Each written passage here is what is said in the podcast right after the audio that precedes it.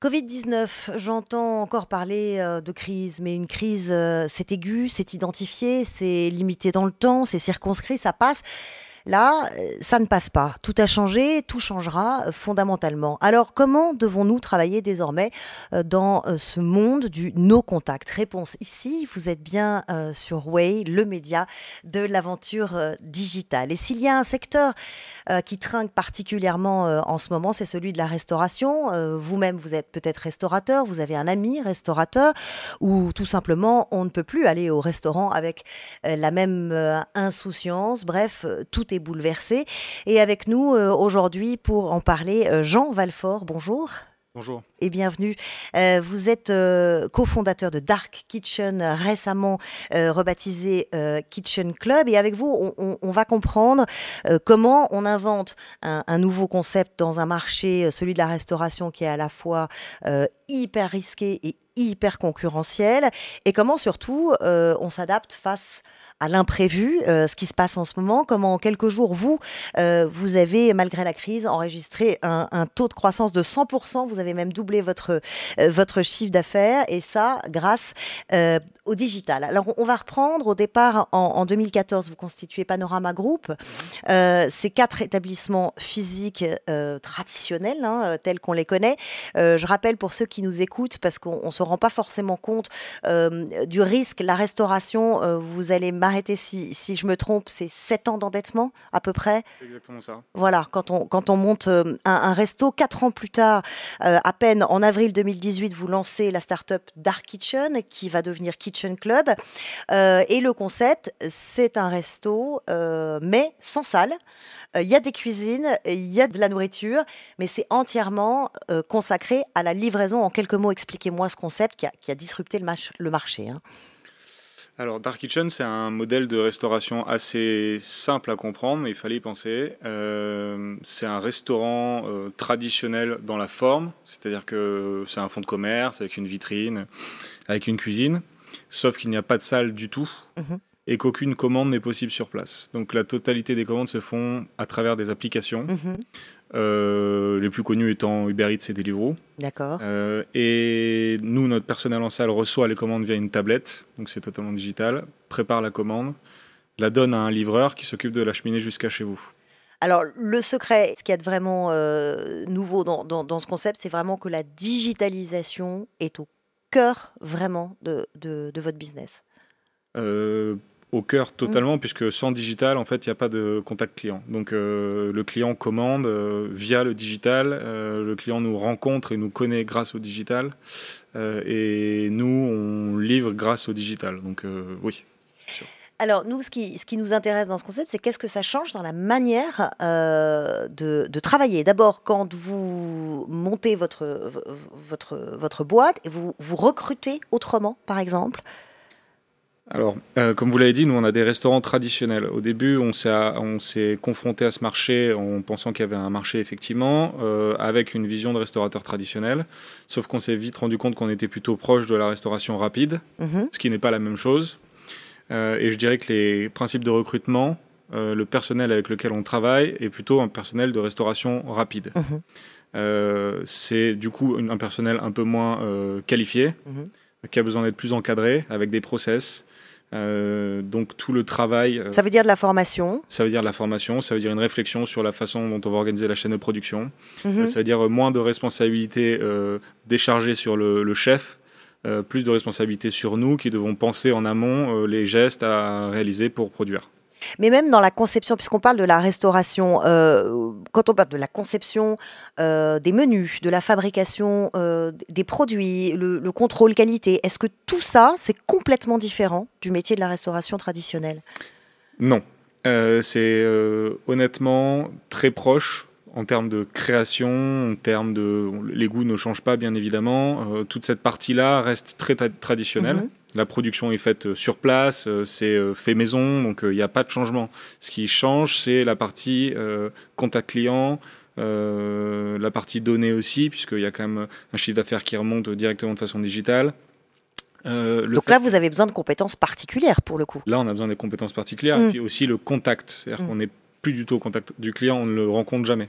Alors justement, euh, comment on fait dans ce métier dont le, cœur au départ, c'est quand même le contact avec le client, la satisfaction du client, et puis aussi le côté chaleureux, euh, la convivialité euh, qui est au cœur même de la, de, la restauration. Quand il n'y a plus de contact, comment vous faites?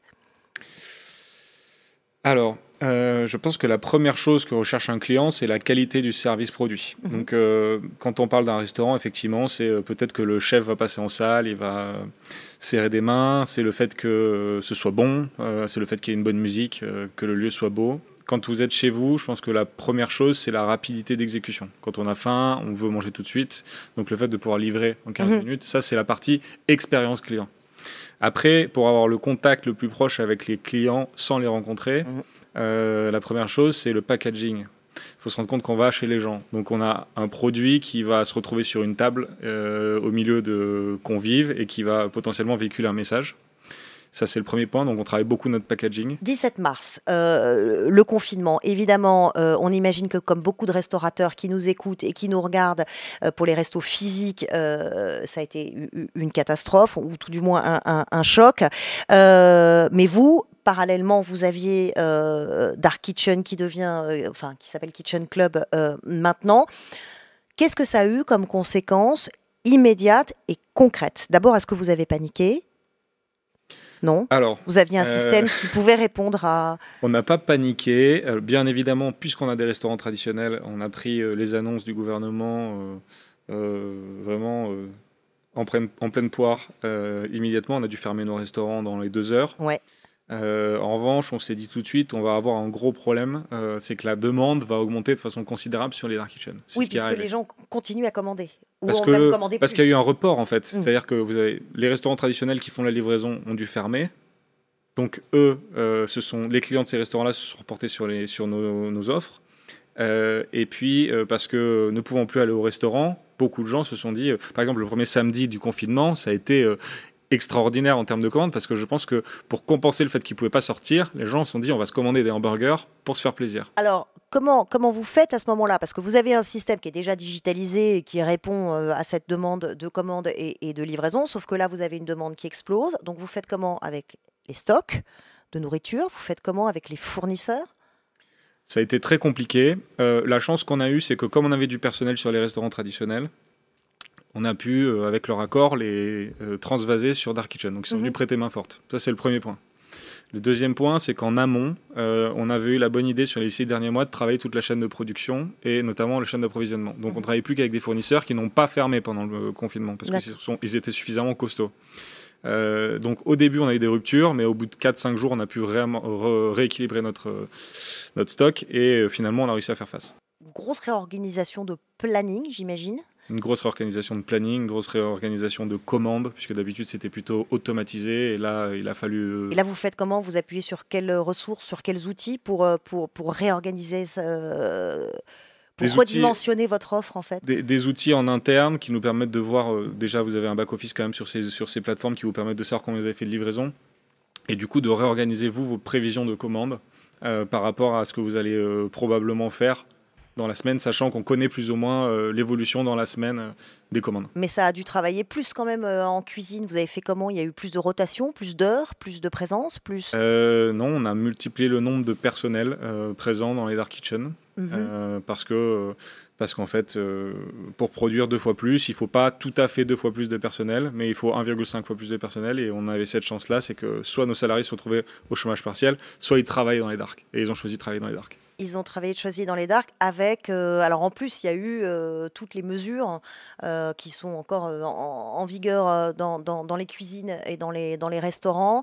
mesures d'hygiène, très compliquées pour vous ou vous en êtes sorti? Pas, si compliqué et je pense que c'est d'ailleurs ce qui a fait qu'on a pu continuer tout de suite, contrairement à des restaurants qui eux n'étaient pas encore adaptés. C'est que nous, on a un modèle totalement dédié à la livraison. Donc en fait, le restaurant est un laboratoire. Euh, les équipiers sont déjà équipés de charlotte, euh, de gants. Euh, ce qu'on a fait, c'est qu'on les a, on leur a donné des masques. On a augmenté la rotation de nettoyage des mains, on a mhm. augmenté la rotation de nettoyage des, surfaces, mais en soi, on avait déjà des process qui pouvaient faire face, et c'est ce qui a fait qu'on a pu tenir. Ils ont bien vécu toute cette accélération du rythme, ces mesures, cette pression quand même, parce que tout d'un coup votre business a grossi.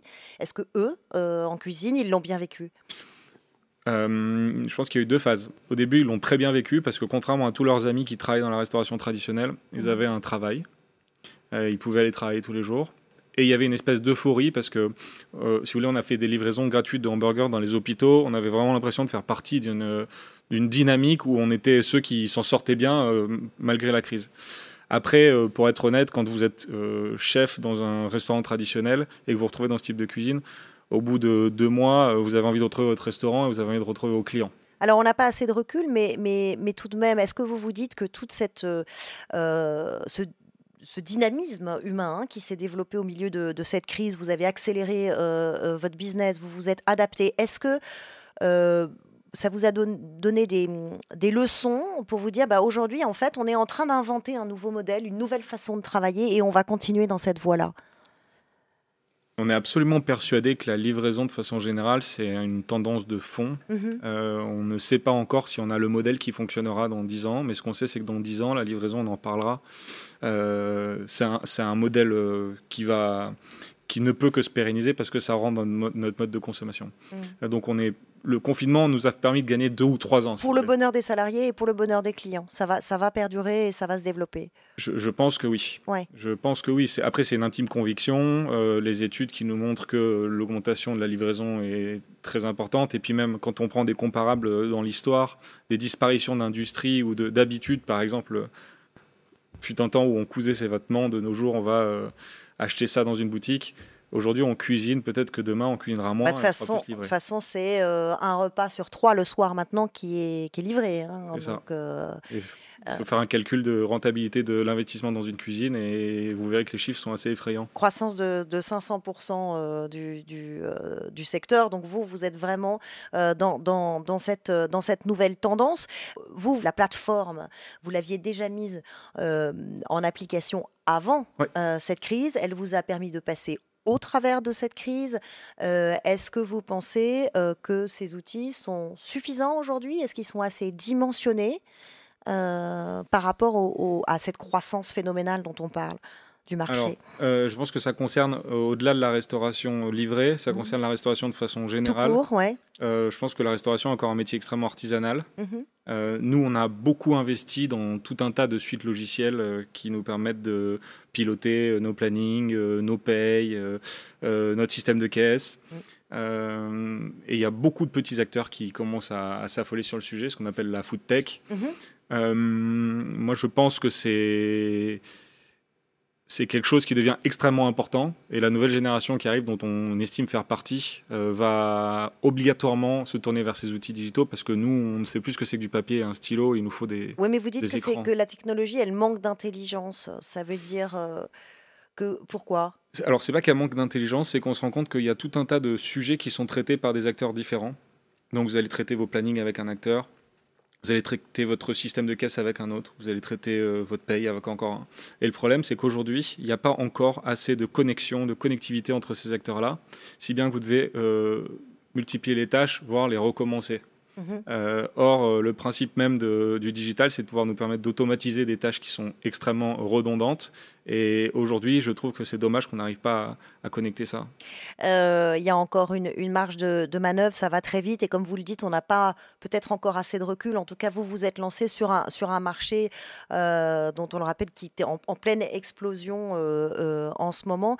merci d'être venu partager avec nous cette expérience et nous parler de vous. Merci beaucoup. À bientôt.